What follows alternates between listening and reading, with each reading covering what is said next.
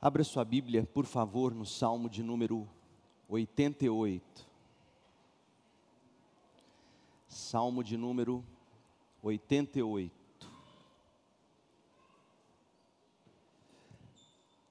Quando a escuridão não passa. Salmo 88. Ao regente do coral, salmo dos descendentes de Corá, para ser cantado com a melodia, o sofrimento da aflição. Salmo de Emã, o Ezraíta. Ó Senhor Deus de minha salvação, clamo a Ti de dia, venho a Ti de noite. Agora, ouve minha oração, escuta meu clamor, pois minha vida está cheia de problemas, e a morte se aproxima. Fui considerado morto, alguém que já não tem forças. Deixaram-me entre os mortos, estendido como um cadáver no túmulo. Caí no esquecimento e estou separado do teu cuidado. Tu me lançaste na cova mais funda, nas profundezas mais escuras. Tua ira pesa sobre mim uma após a outra, tuas ondas me encobrem. Afastaste de mim os meus amigos e para eles me tornaste repulsivo. Estou preso numa armadilha e não há como escapar. As lágrimas de aflição me cegaram os olhos, todos os dias clamo por ti, Senhor, e a ti levanto as mãos. Será que tuas maravilhas têm algum uso para os mortos? Acaso os mortos se levantam e, e, te louvam?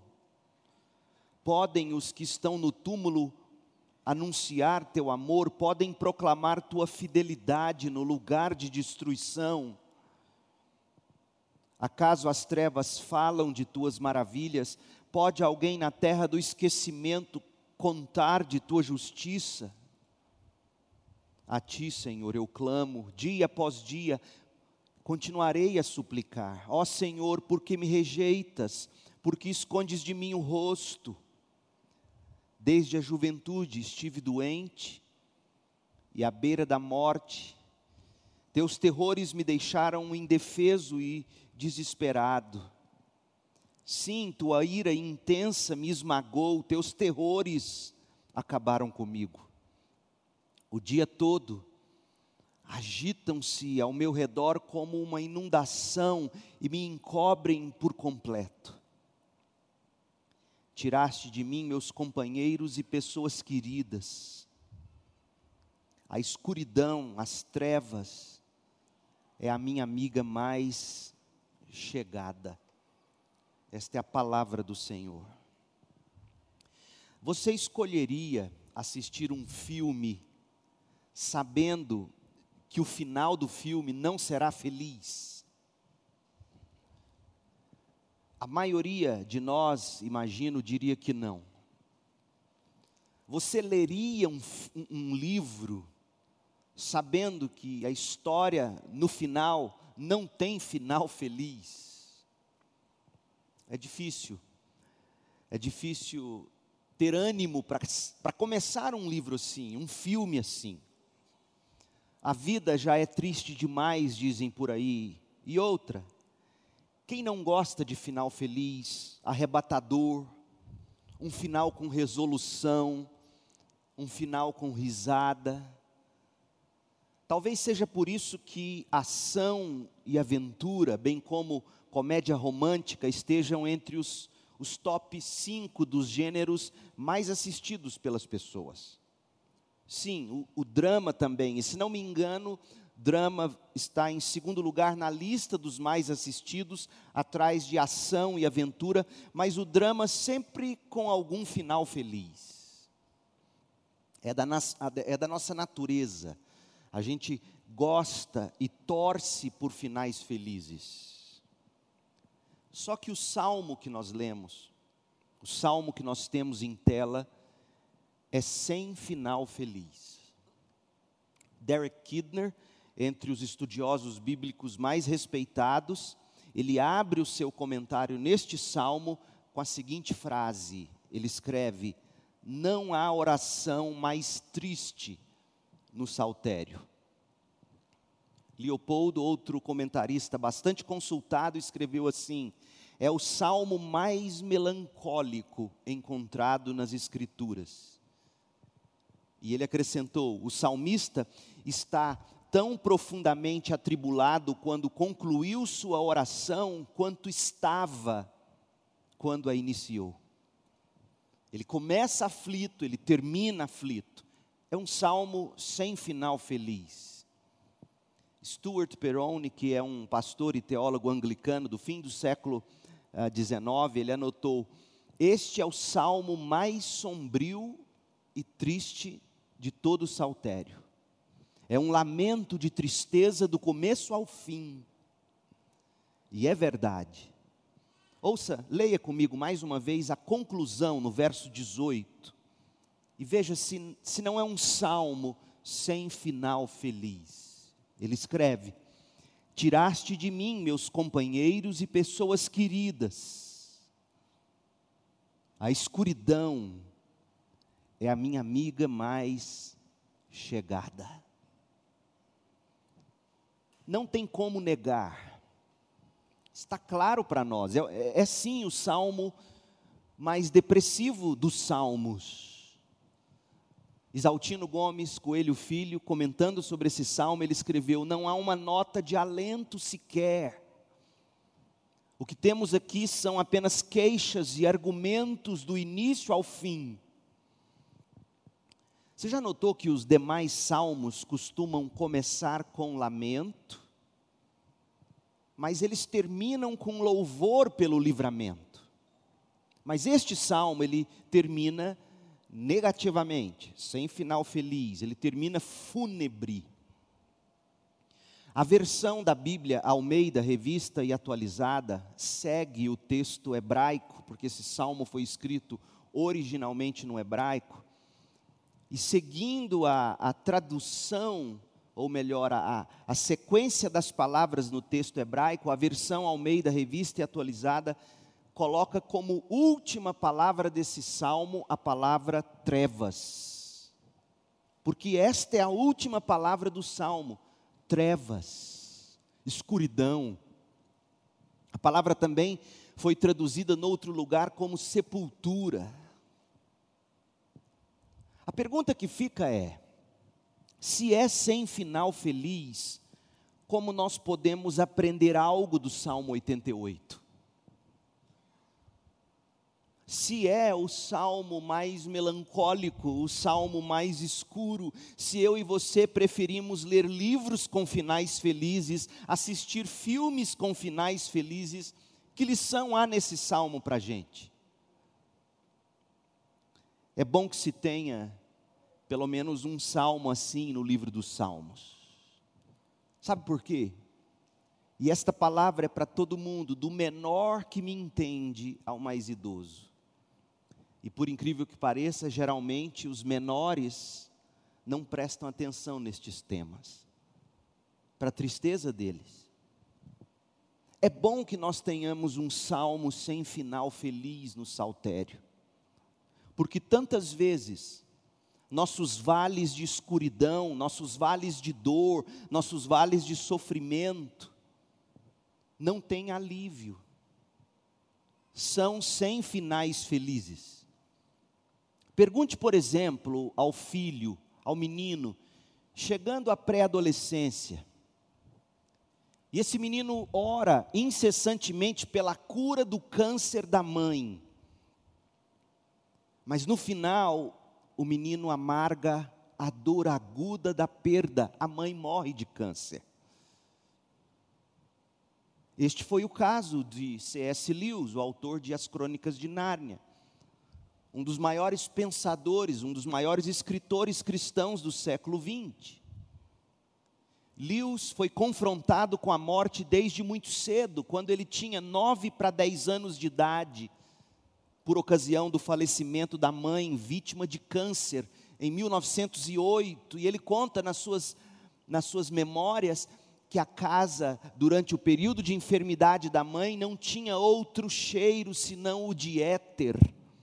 Os pacientes eram tratados na própria residência naquela época. A casa, o quarto se tornava o ambulatório hospitalar. E o que Lewis mais ouvia eram cochichos na casa, especialmente quando o médico ia visitar a mãe paciente. E aquele menino com nove para dez anos, angustiado, orando, orando, orando, ele tinha aprendido, desde pequenininho, nasceu num lar protestante, que ele podia orar e que Deus ouve e responde orações, mas a mãe dele morreu de câncer. Isso deixou ele muito revoltado com Deus. Afinal, ele tinha aprendido a fazer suas orações e havia aprendido que Deus ouve e responde, mas a mãe morreu.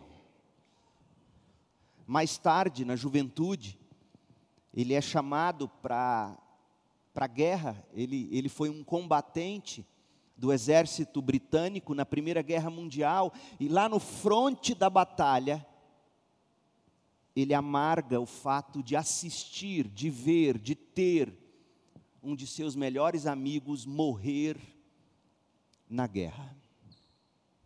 Depois, contando 31 de vida, foi a vez do pai dele morrer. O pai dele morreu.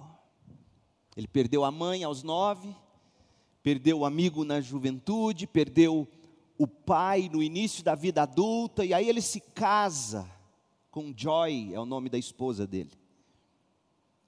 E Joy contrai um tipo de câncer raro e essa mulher também morre. A história da morte dessa mulher e, de, e, o sofrimento de Lewis está num filme que você talvez encontre na internet e possa assistir, Terra das Sombras, aquele ator famoso, Anthony Hopkins, ele ele é C.S. Lewis no filme. Mas se você quer ler o que passou pelo coração de Lewis durante o luto pela perda da esposa que se chamava Joy. Joy no inglês significa alegria. Morreu a alegria da vida de Lewis. E aí ele narra toda essa experiência num livro intitulado Anatomia de uma Dor. Está em português pela editora Vida.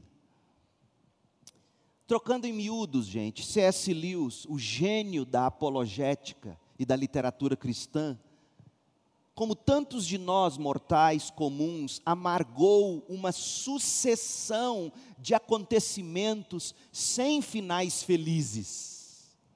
Não houve final feliz para C.S. Lewis, aqui nesta terra.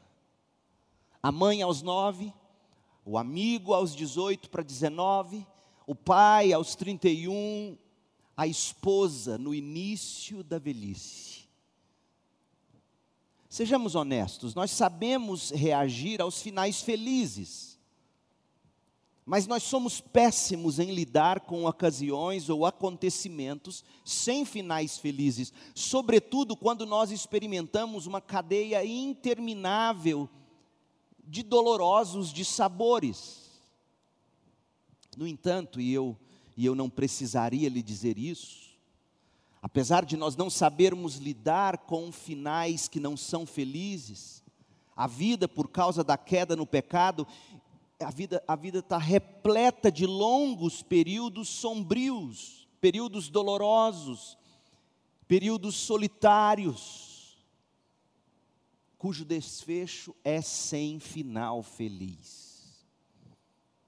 do menino que não tem a oração atendida, testemunha a morte da mãe, passando pela mulher que amarga o casamento cheio de conflitos e que de modo lamentável chega ao ponto do divórcio, passando por aqueles que sofrem com enfermidades incuráveis, ou com conflitos sem trégua e tudo mais, até chegar ao idoso solitário e sem recursos para bancar os diversos problemas de saúde.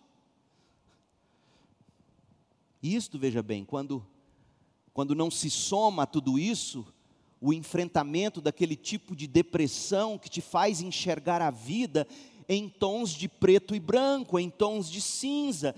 Gente, é muito doloroso e por isso o Salmo 88 ele é de suma importância para a espiritualidade cristã, um salmo sem final feliz. Da perspectiva apenas desta vida, toda hora nós damos de cara com pessoas sem final feliz. Casos e casos temos ouvido, por exemplo, recentemente. A mãe internada vai para a UTI com Covid, e quando ela sai da Covid e recupera, se descobre que marido e filhos morreram. Da perspectiva desta vida, que final feliz é este? E tantas, e tantas, e tantas histórias que você conhece. A gente precisa de um salmo assim, sem final feliz.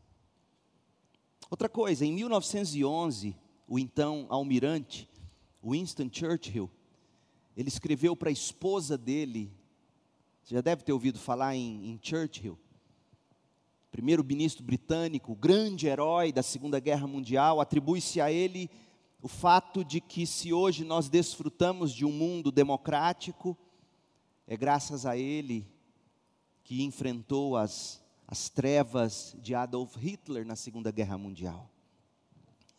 E ele escreve para a esposa numa carta e ele diz assim, abre aspas: "Acho que um médico pode ser útil para mim caso o cachorro preto volte. O cachorro preto parece estar distante agora, o que é um alívio. Quando o cachorro preto está distante, todas as cores voltam à vida. Você acha que C.S. Lewis estava escrevendo em códigos para falar de alguma missão ultra secreta com a mulher dele, quando ele fala desse tal cachorro preto? De forma alguma. Cachorro preto era uma metáfora para depressão da qual Churchill sofria longas e duras crises, era comum para ele reclamar de ter de ter sido seguido de perto pelo tal cachorro preto da depressão. Um de seus médicos relatou o seguinte, numa das biografias de Churchill.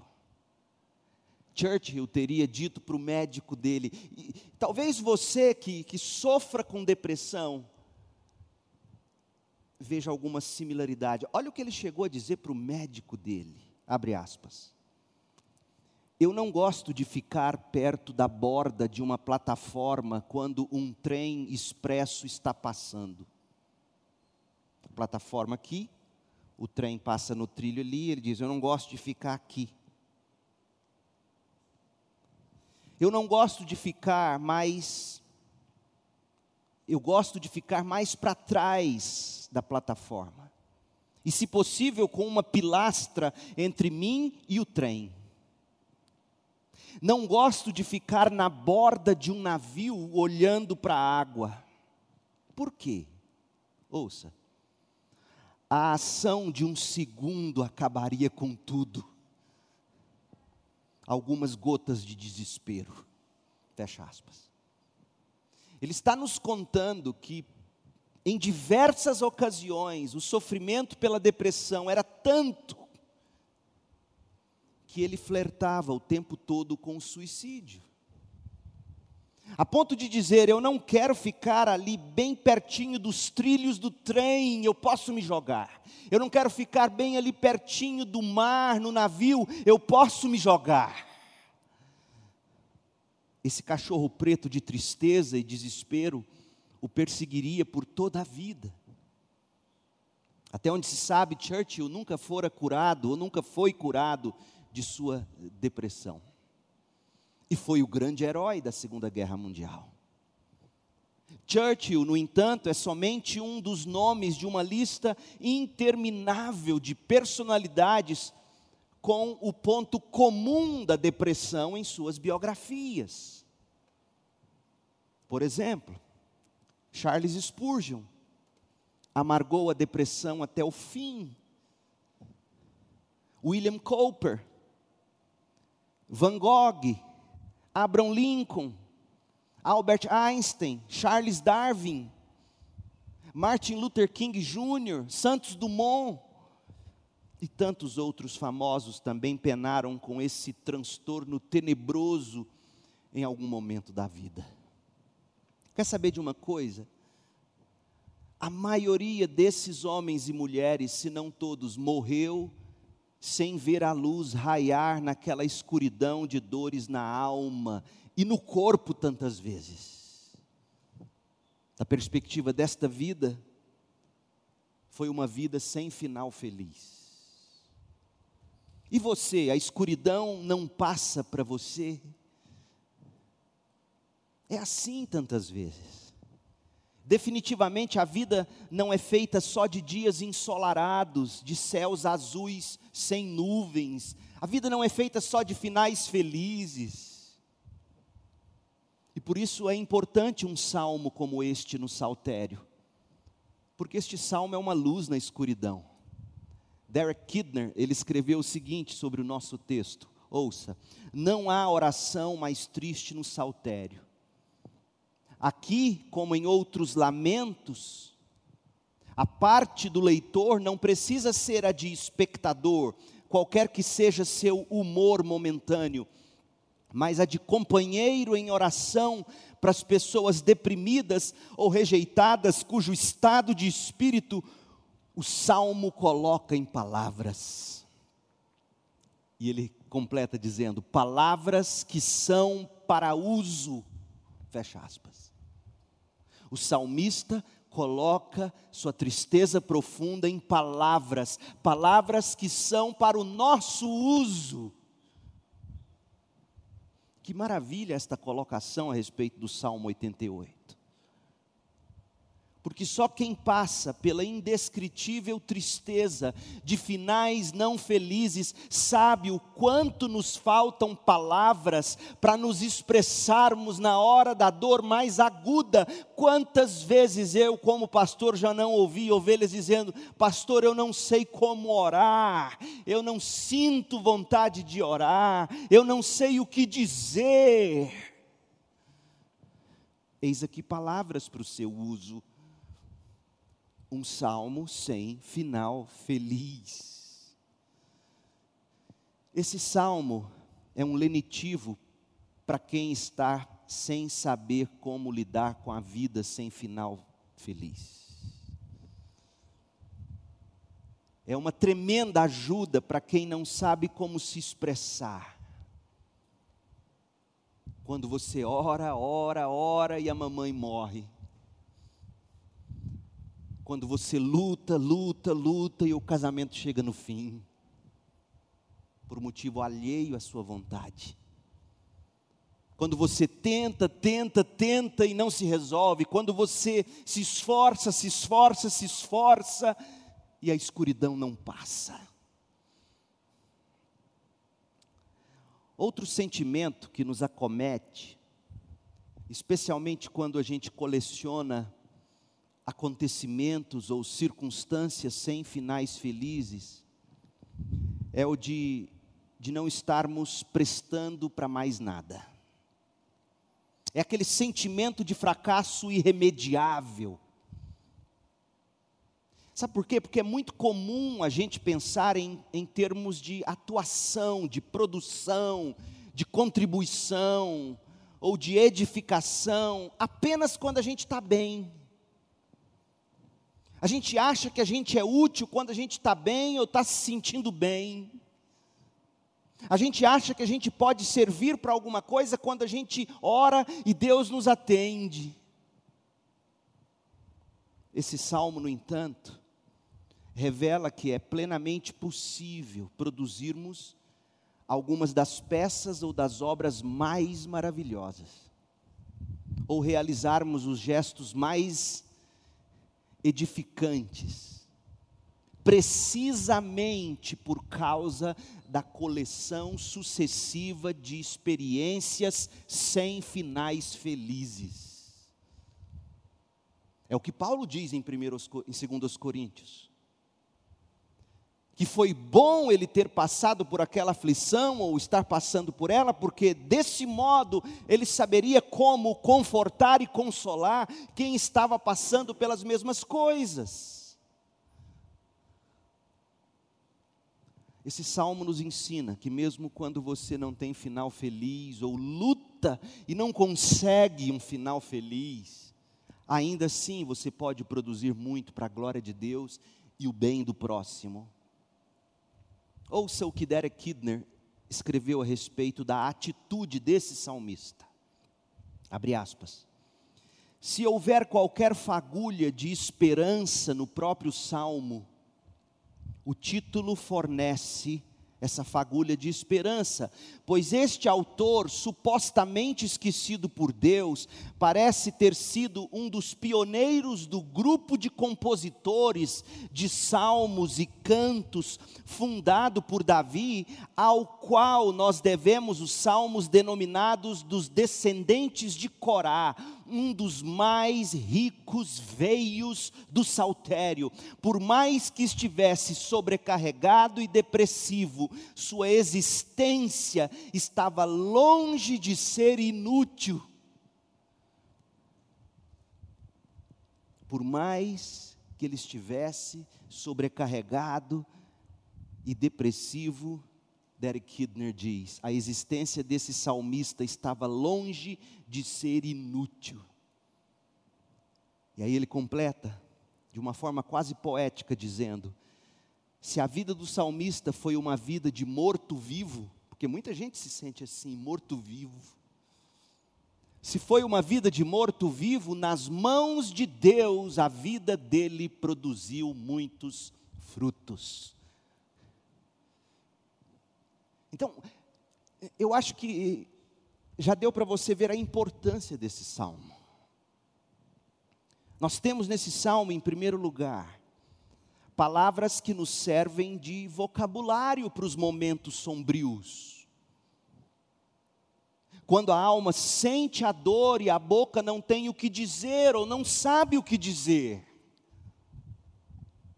Segundo, nós temos nesse salmo provas provas de que é possível colecionar inúmeros, diversos episódios sem finais felizes e desse modo glorificar a Deus e servir ao próximo em amor, para a edificação dele, do próximo. Portanto, além de, de luz na escuridão que não passa, esse salmo é estímulo a quem entregou os pontos, ou está pensando em entregar os pontos, porque está cansado ou cansada de orar e lutar e não ver o final feliz. Quando a escuridão não passa. Mas tem algo mais que, a título de introdução, eu quero tratar com você. Esse salmo nos ensina a contrastar e corrigir as formas mais comuns para o enfrentamento do problema do sofrimento. Problemas e sofrimentos estes que tantas vezes são profundos, intratáveis, irremediáveis e que nunca vão embora nesta vida. Então, diante de um problema intratável, insolúvel, diante de uma realidade ingrata, as pessoas procuram respostas.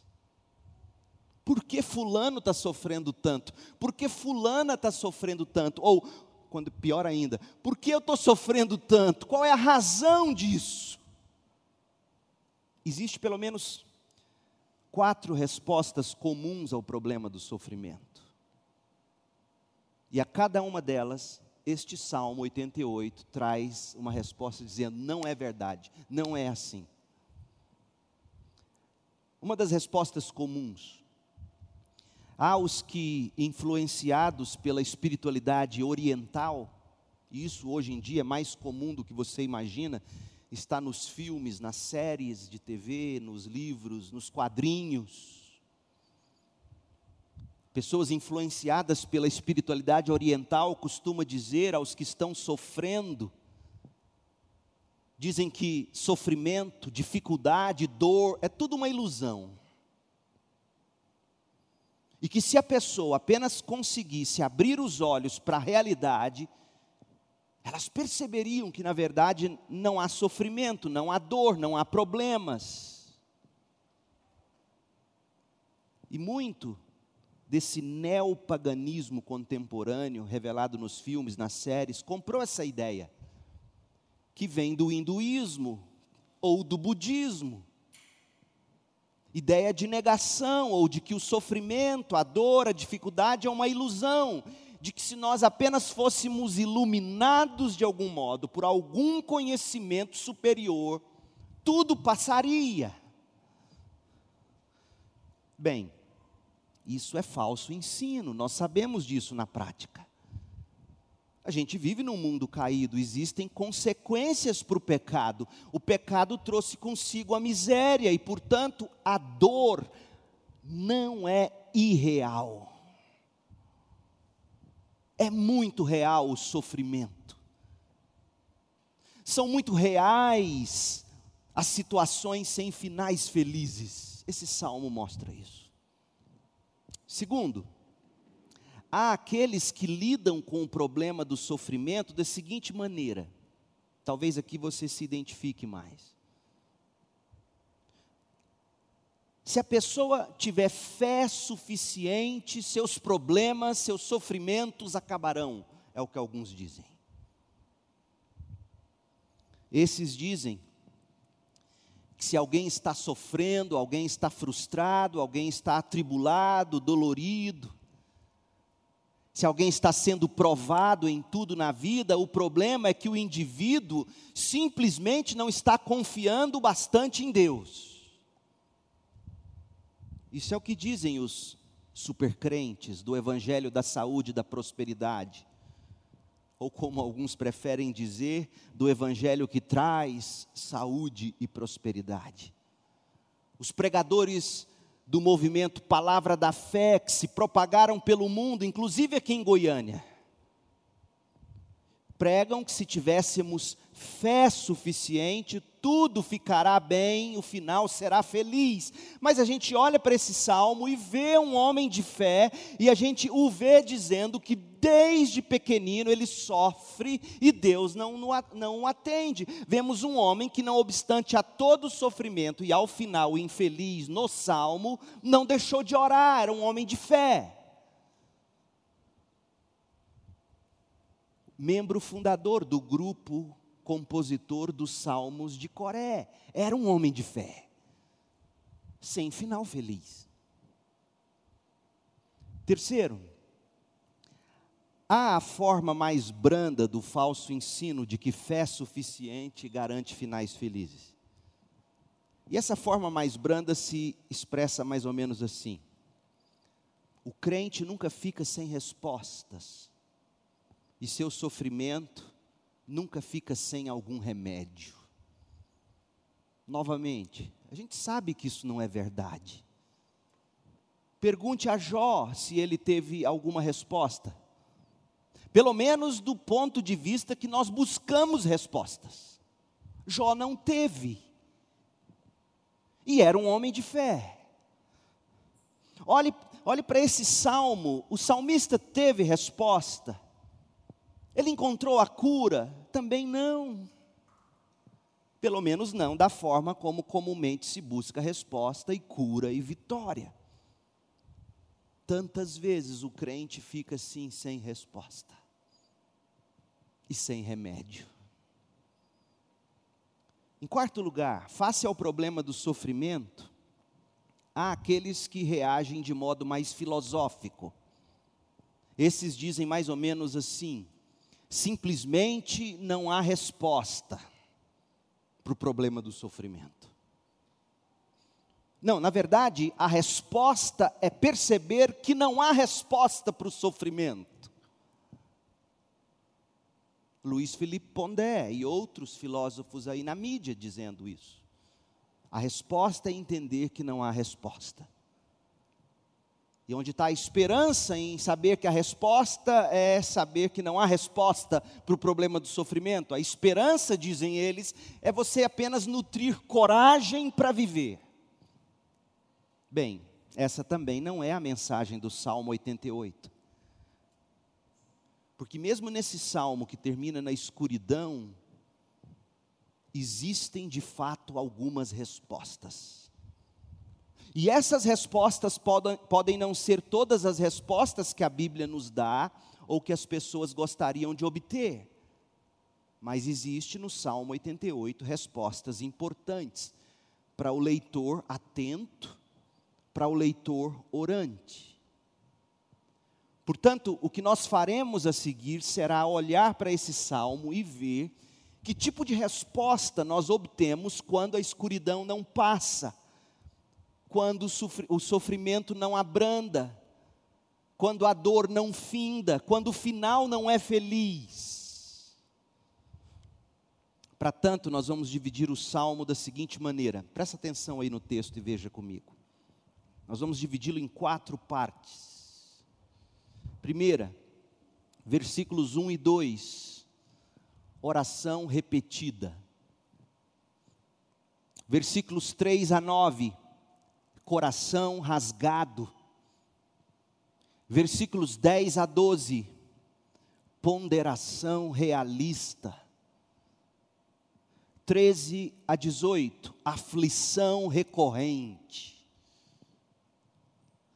Quando a escuridão não passa, oração repetida, coração rasgado, ponderação realista, aflição recorrente.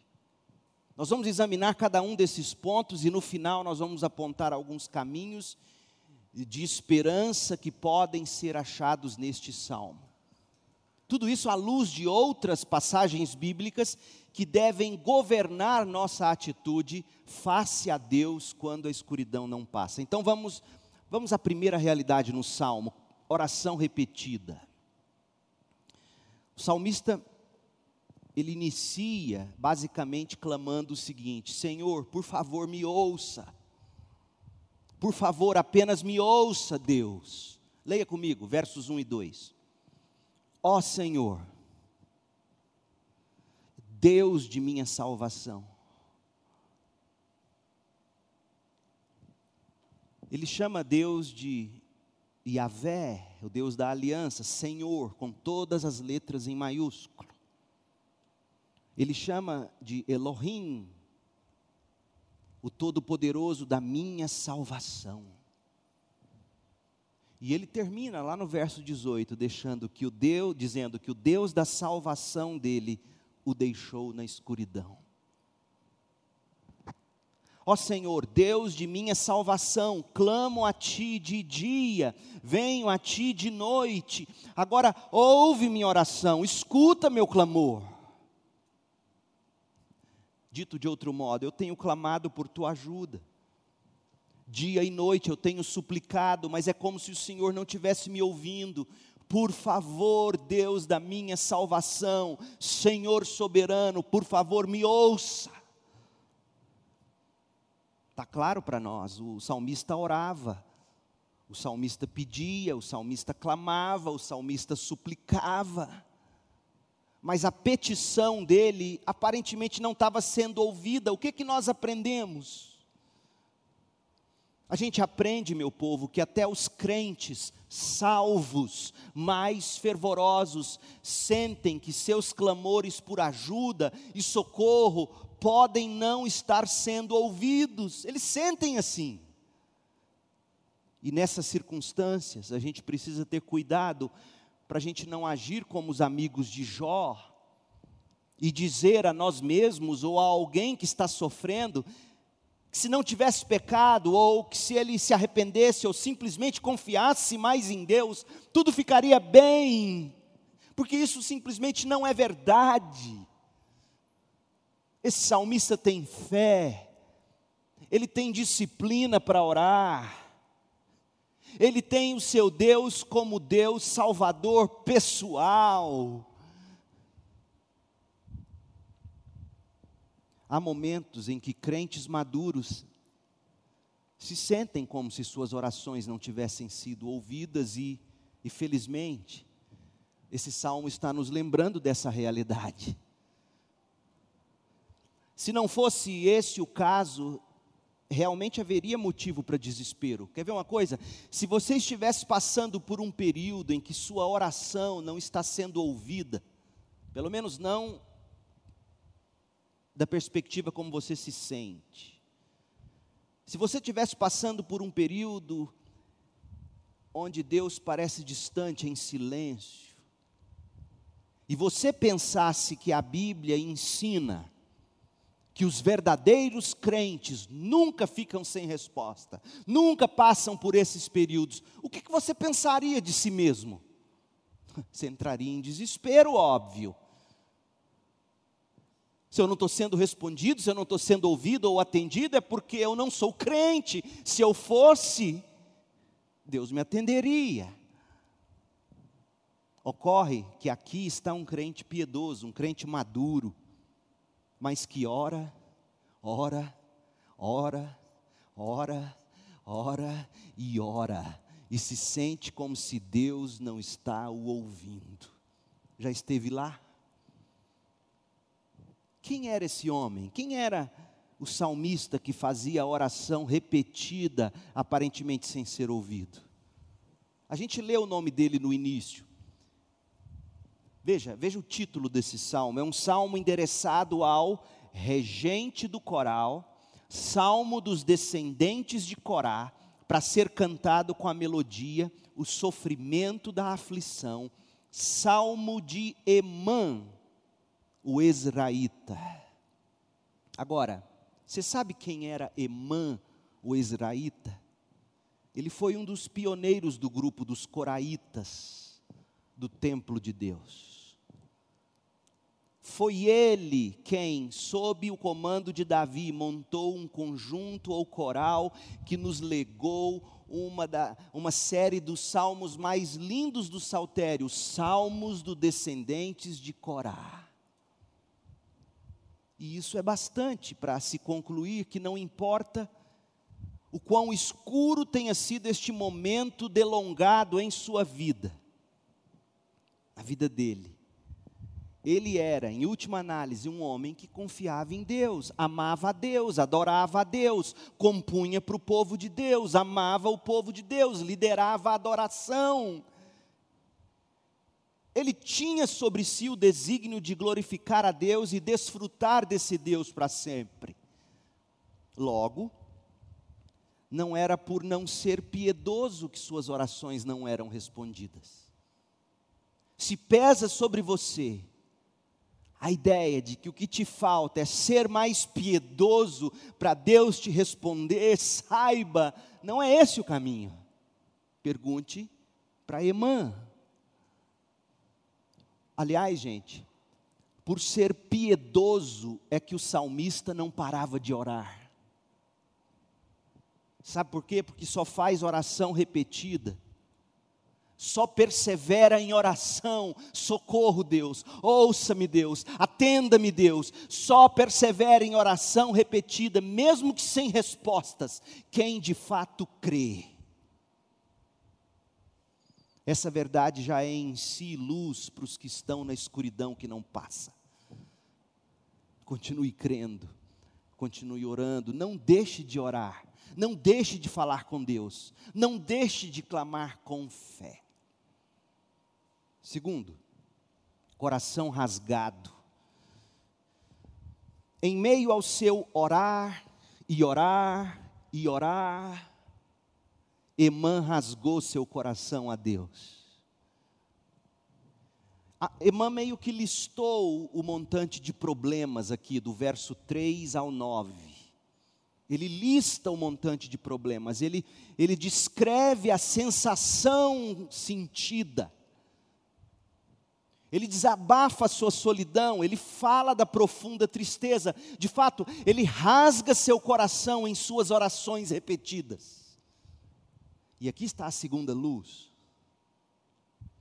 A oração serve para nos rasgarmos diante de Deus e permitirmos que Ele de fato nos examine com os nossos olhos voltados para esse exame.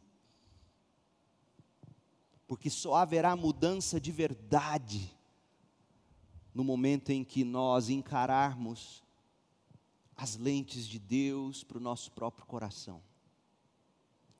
E olha como é que ele rasga o coração, verso 3. Pois minha vida está cheia de problemas, minha alma, diz outras traduções, minha alma está cheia de problemas, carregada de problemas. E a morte se aproxima eu fui considerado morto, alguém que já não tem forças. Deixaram-me entre os mortos, estendido como um cadáver no túmulo. Caí no esquecimento e estou separado do teu cuidado. Tu me lançaste na cova mais funda, nas profundezas mais escuras. Tua ira pesa sobre mim, uma após a outra, tuas ondas me encobrem. Afastaste de mim os meus amigos e para eles me tornaste repulsivo, estou preso numa armadilha e não há como escapar, as lágrimas de aflição me cegaram os olhos todos os dias. Clamo por ti, Senhor, e a ti levanto as mãos. Meu povo, essa passagem aqui é ponte aguda.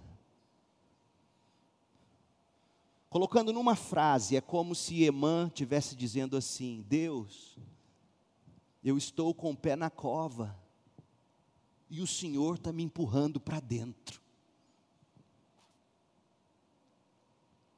Esse salmista não tem nada a ver com a teologia do rabino Harold Kushner, que escreveu um livro famosíssimo, inclusive no Brasil, quando coisas ruins acontecem a pessoas boas. Não leia esse livro. O rabino Harold Kushner, se estivesse lá com o salmista, ele teria dito ao salmista tudo o que ele crê, mais ou menos, do seguinte: Olha, irmã, olha, irmã, às vezes coisas ruins acontecem com pessoas boas. Você é uma pessoa boa. Deus não tem nada a ver com o seu sofrimento. Deus adoraria ajudá-lo, mas, mas ele não pode, ele não está no controle de tudo.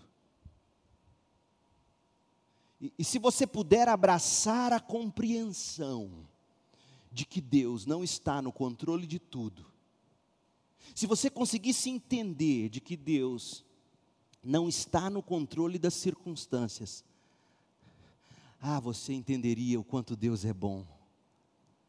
Você encontraria alívio no fato de que Deus apenas está do seu lado, sentado com você, te abraçando, enquanto você sofre. Oh, meu povo, tanta gente pensando assim. Mas não é isso que o salmista está dizendo.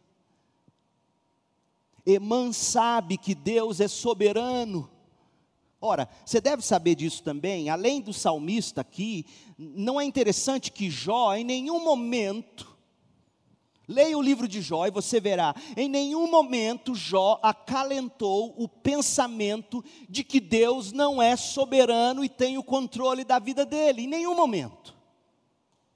Na verdade, gente, Toda a luta de Jó foi travada precisamente porque Jó sabia que Deus é soberano, Deus está no controle soberano da vida dele e de todo mundo.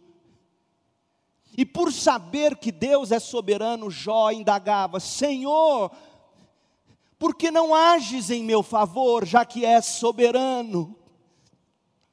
Não se lê em qualquer lugar no livro de Jó que Jó estivesse indagando ou lamentando algo do tipo: ó oh Deus, se o Senhor estivesse no controle de tudo, então eu não estaria nesse estado. Não, não é isso. Longe disso. Jó reconhecia o poder soberano de Deus e se via perplexo pela aparente inação do soberano. Isso causa perplexidade. E digam o que quiser sobre este salmista, ele nem de perto começa a falar como os quivites de hoje. Ó oh Deus, eu entendo agora. O Senhor não está no controle das coisas. O Senhor não tem parte no meu sofrimento. Tudo isso, o meu sofrimento é alheio à Sua vontade. O Senhor gostaria de me ajudar se pudesse intervir. Só lhe resta sofrer comigo ao meu lado. Não, longe disso, meu Deus do céu. Realmente, esse salmista reconhece que Deus está no comando e é soberano. Preste atenção nos pronomes nesta passagem. Presta atenção, veja comigo. Um coração. Se você quiser dar outro nome ou acrescentar algo ao título que demos aos versículos 3 a 9, você poderia escrever assim: um coração rasgado pelo bisturi da soberania de Deus. Olha só, verso 3: Minha vida está cheia de problemas, a morte se aproxima. Fui considerado morto, alguém que não tem forças. Deixaram-me entre os mortos, estendido como um cadáver no túmulo, caí no esquecimento, estou separado do teu cuidado. Ou, em outras palavras, o Senhor poderia cuidar de mim e não tem cuidado. Verso 6: Tu me lançaste na cova mais funda. Verso 7: tua ira pesa sobre mim, tuas ondas me encobrem. Verso 8: Afastaste de mim os meus amigos. Veja, Emã sabia que Deus é soberano sobre o sofrimento dele. E precisamente por saber que Deus é soberano sobre cada acontecimento no universo e na nossa própria vida, por saber que Deus decreta, que Deus dirige e tem parte em todas as coisas e faz tudo conforme lhe apraz, por saber disso, que o salmista, mais uma vez, fundamentado na soberania divina, pôde orar. Ele só pôde orar no final do verso 9, e olha como ele ora no final do verso 9: clamo a ti, Senhor, e a ti levanto as mãos. Ele só ora a Deus porque ele sabe sabe que Deus está no controle daquilo. Se ele não soubesse, se ele não achasse que Deus é soberano sobre inclusive o sofrimento dele, a depressão dele, a dor dele, as dificuldades dele, se ele não achasse que Deus está em tudo isso, ele não oraria pedindo a ajuda de Deus. Ora, se Deus não é soberano, gente, não há por que orar. Mas é precisamente por isso que a maioria das pessoas não oram mais. Porque na prática elas não acreditam na soberania de Deus sobre todas as coisas. Elas não acreditam, inclusive, que esse momento pandêmico é mão de Deus. Se você não acredita num Deus soberano, você não ora mais a Ele. Aí o que, que você faz desse Deus? Alguém com quem você precisa nutrir relacionamento, sentir a presença dele. E aí as pessoas param de orar quando abandonam a soberania de Deus e passam a viver buscando a sensação de que Deus as está abraçando. Isso não é cristianismo. O salmista rasga o coração dele com a soberania de Deus. E porque ele sabia que Deus estava no comando e está no comando, ele ora, ele pede, ele diz: Senhor, tu podes, tu estás me conduzindo assim. A perplexidade de Jó era exatamente essa: Senhor, tu és soberano, eu sei disso. Por que não fazes alguma coisa? A ponderação realista, em terceiro lugar. A etapa seguinte do nosso salmo traça uma ponderação legítima em meio a tanto sofrimento. O salmista, ele apela com base num desejo. Isso aqui é lindo. Isso aqui é outra luz. A primeira luz, quando a escuridão não passa, continue orando, continue orando.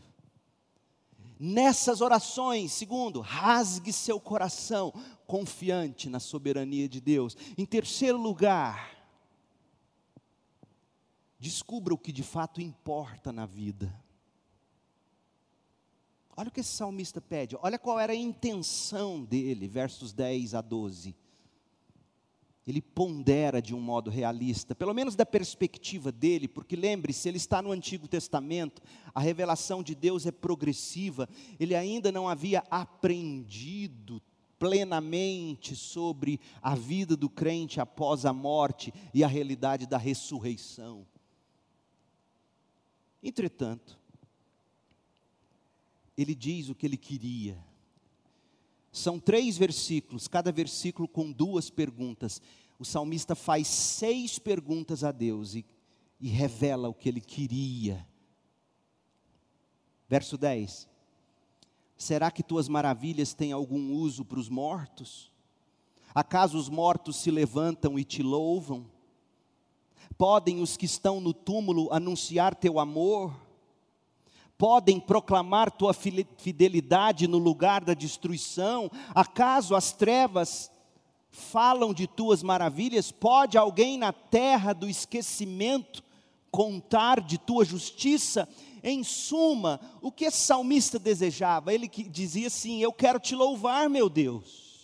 Eu quero te adorar, eu quero, eu quero falar das suas maravilhas, eu quero falar da sua justiça.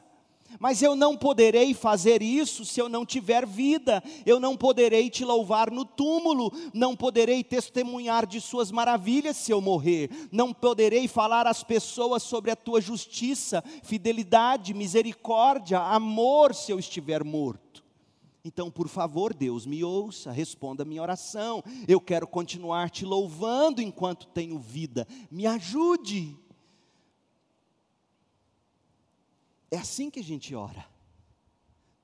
Deus, me cura, porque eu entendo que, se curado, eu adorarei mais o Senhor e melhor, eu me darei mais ao Senhor e assim por diante. Bem, há muito que a gente aprende com as declarações do salmista. Para começo, a gente tem que parabenizá-lo, porque ele não esqueceu qual é o fim principal do homem.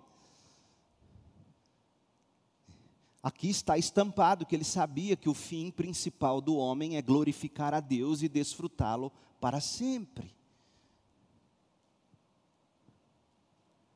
Ele queria continuar adorando a Deus, só que ele achava que morto não adora a Deus. Mas, ironicamente, não é interessante que, que Deus faria e fez exatamente o que o salmista pensa que ele não poderia fazer? Preste atenção em cada uma das perguntas do salmista e veja como Deus teria respondido da perspectiva do Novo Testamento. Verso 10: Será que tuas maravilhas têm algum uso para os mortos? Na verdade, sim, terá, diz o Senhor. Acaso os mortos se levantam e te louvam? Na verdade, querido crente do Antigo Testamento, levantarão e me louvarão, diz o Senhor. Verso 11: Podem os que estão no túmulo anunciar teu amor? Sim, é possível, no túmulo do meu filho eterno, diz o Senhor. Podem proclamar tua fidelidade no lugar de destruição? Sim, poderão. Meu filho vai suportá-la por você, declara o Senhor. Acaso as trevas falam de tuas maravilhas? Verso 12. Ah, sim, elas ressoarão até as profundezas do inferno, afirma o Senhor.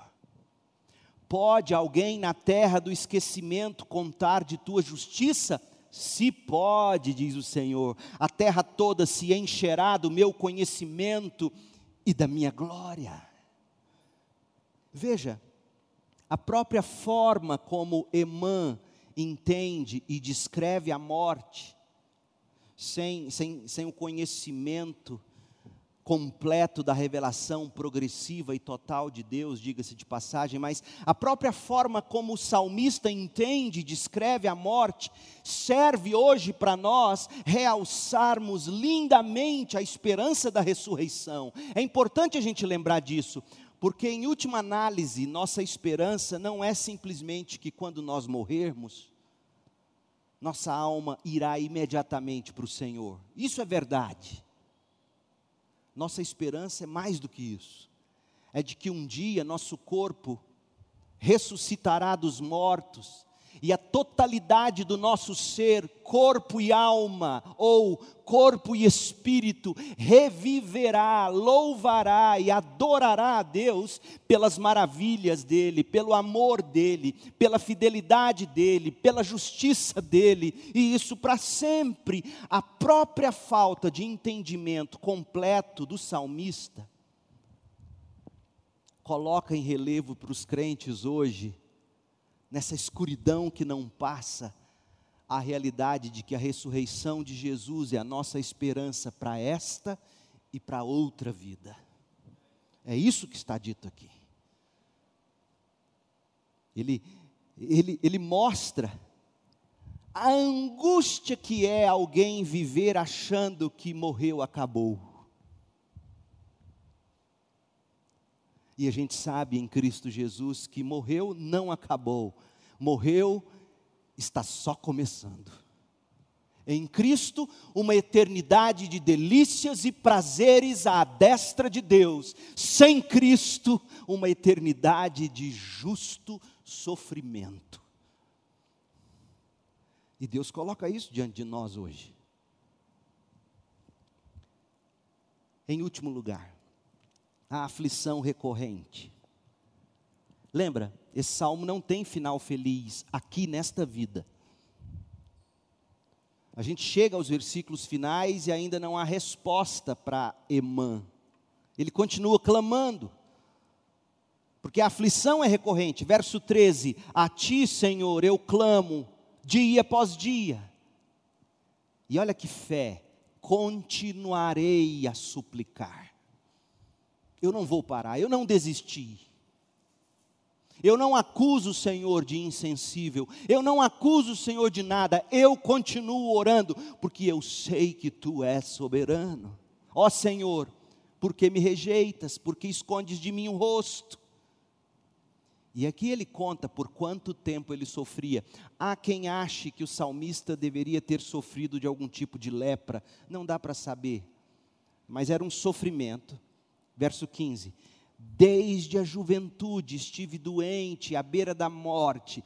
Teus terrores me deixaram indefeso e desesperado. Sim, tua ira intensa me esmagou. Teus terrores acabaram comigo. O dia todo agitam-se ao meu redor como uma inundação e me encobrem por completo. Tiraste de mim meus companheiros e pessoas queridas. A escuridão é a minha amiga mais chegada.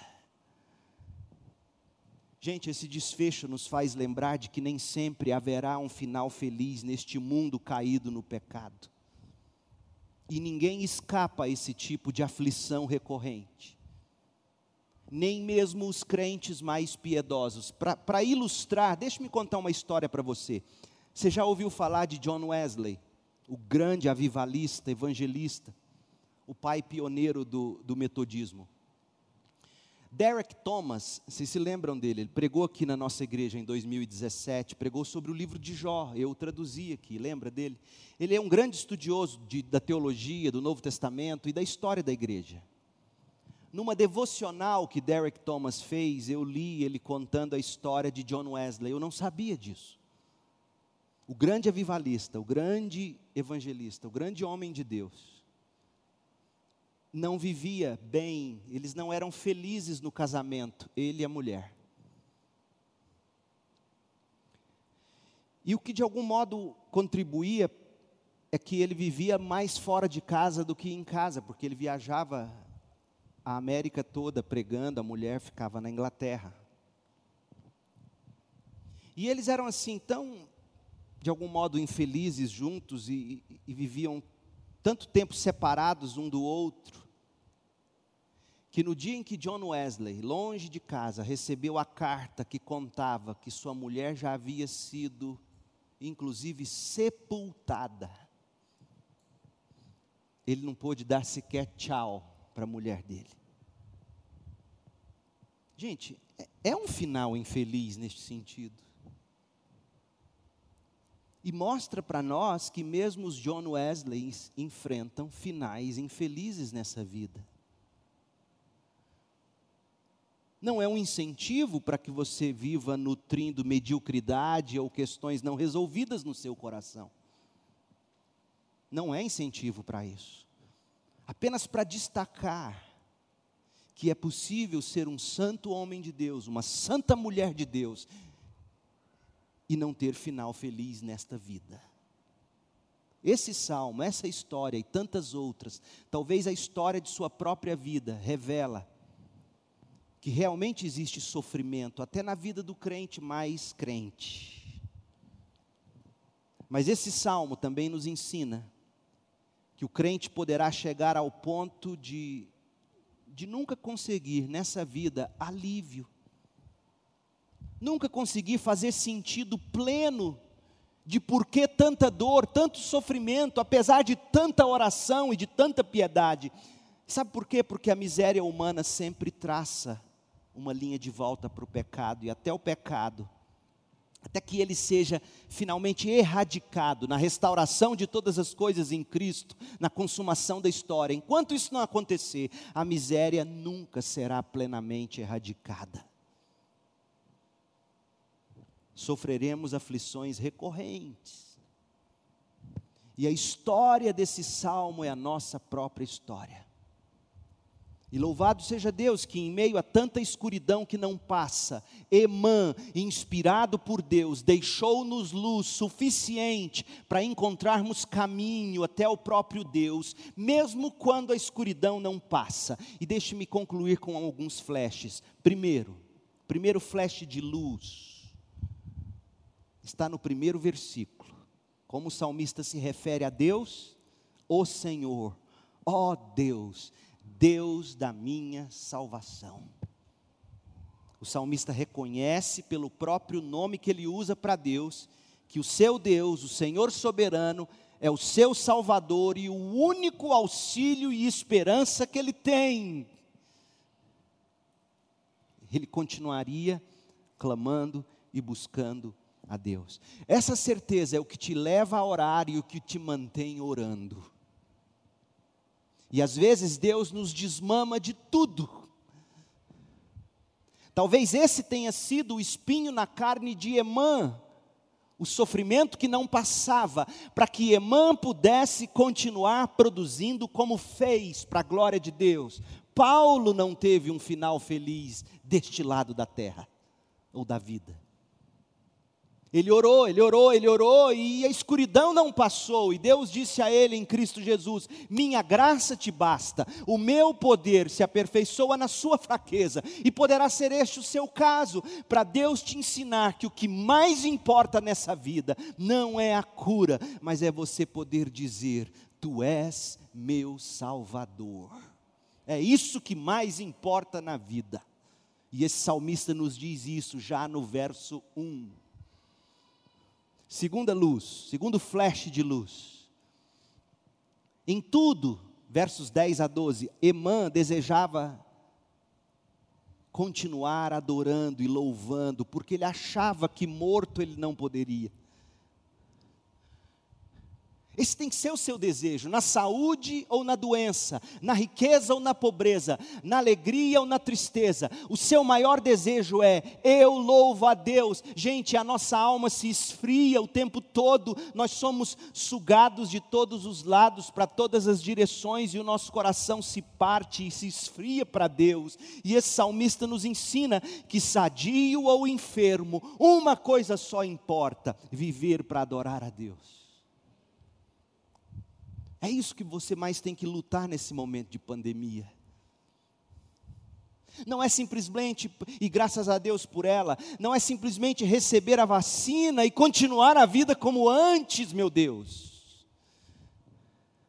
É entender que na saúde, ou na doença, na riqueza ou na pobreza, na alegria ou na tristeza, eu vivo para adorar a Deus e gozá-lo para sempre. Esse é o fim para o qual Deus me criou. O salmista sabia disso.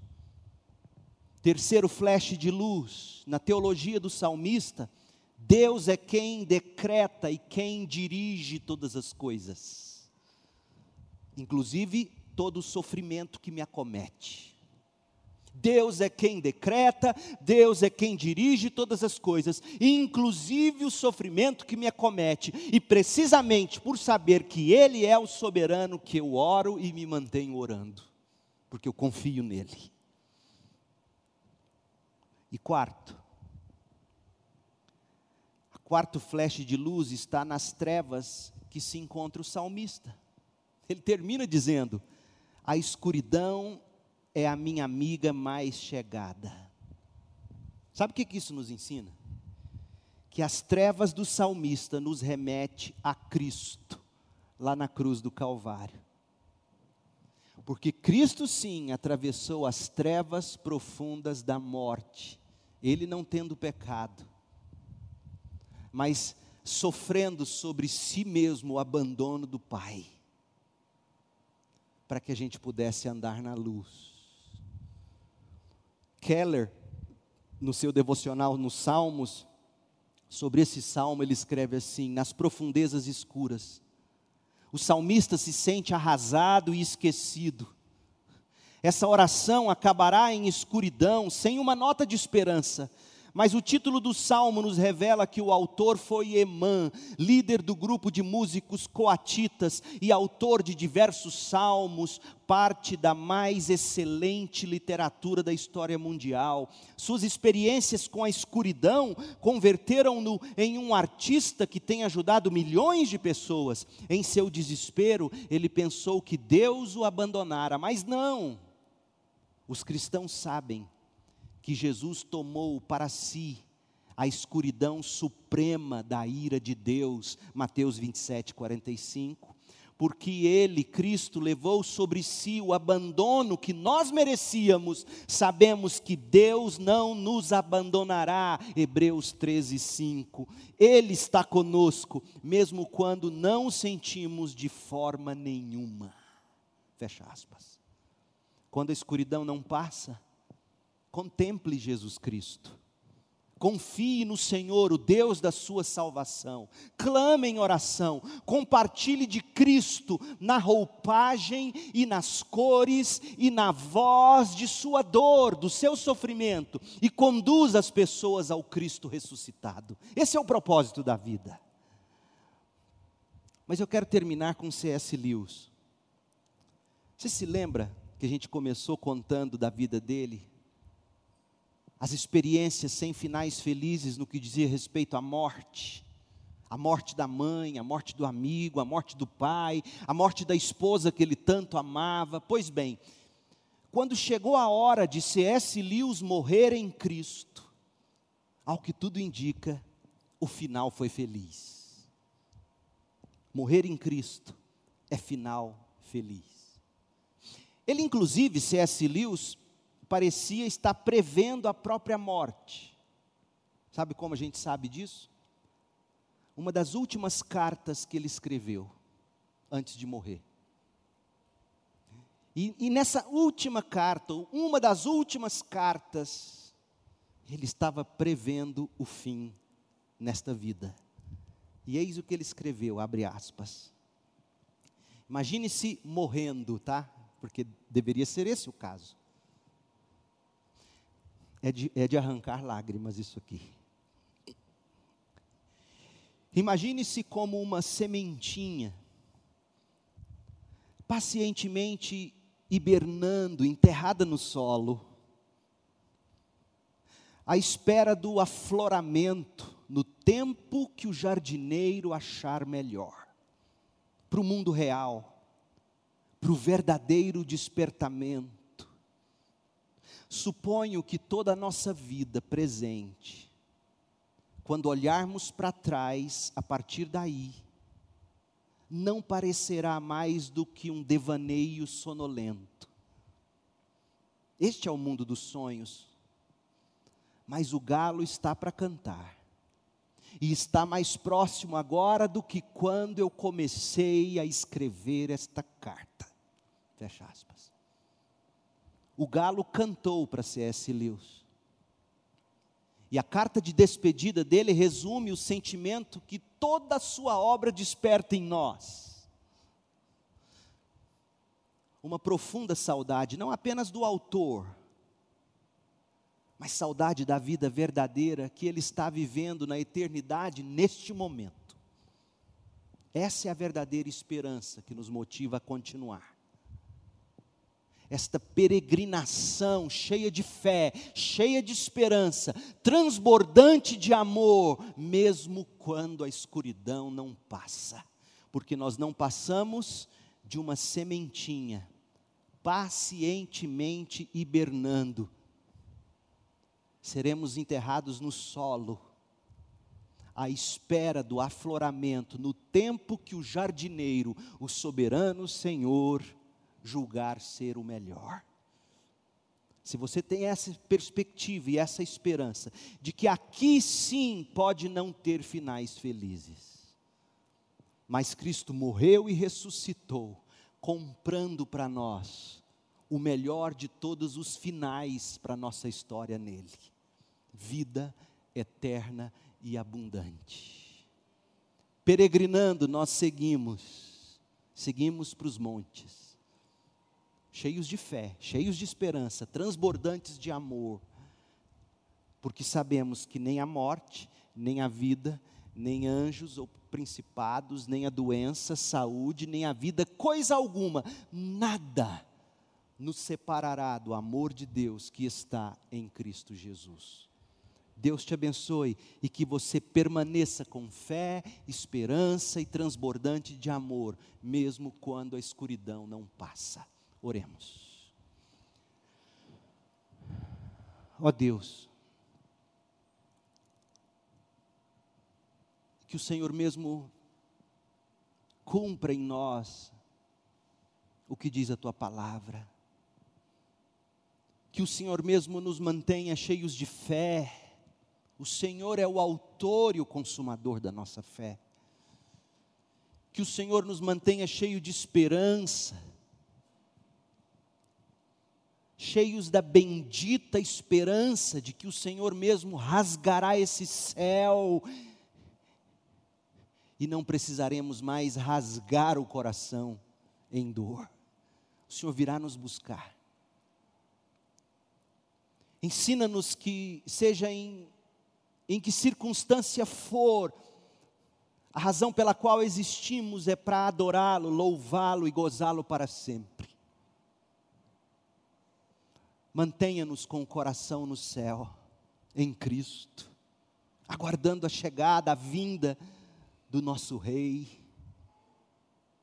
Mantenha o nosso coração orante, mantenha a nossa vida, Senhor, de pé no Senhor mesmo que não tenhamos todas as respostas, mesmo que não tenhamos as orações respondidas. A maior de todas, o Senhor já nos respondeu. O Senhor já nos chamou e está nos santificando, e o Senhor haverá de nos glorificar em Cristo Jesus.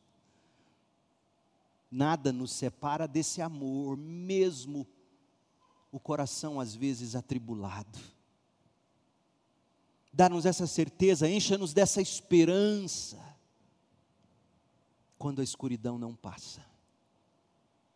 Porque sim, um dia o sol raiará, o sol da justiça brilhará e nós contemplaremos o Salvador.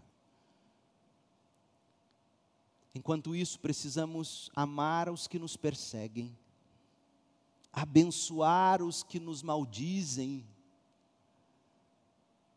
e como a igreja está longe disso nestes dias. Ajuda-nos, ensina-nos. Que a graça de Jesus Cristo, o amor do Senhor Deus e Pai e a consolação do Espírito estejam sobre o povo do Senhor aqui, em todos os lugares e para sempre, até que Jesus volte. Oramos no nome dEle, do nome do Cristo ressuscitado dos mortos, hoje e para sempre. Amém. Deus te abençoe.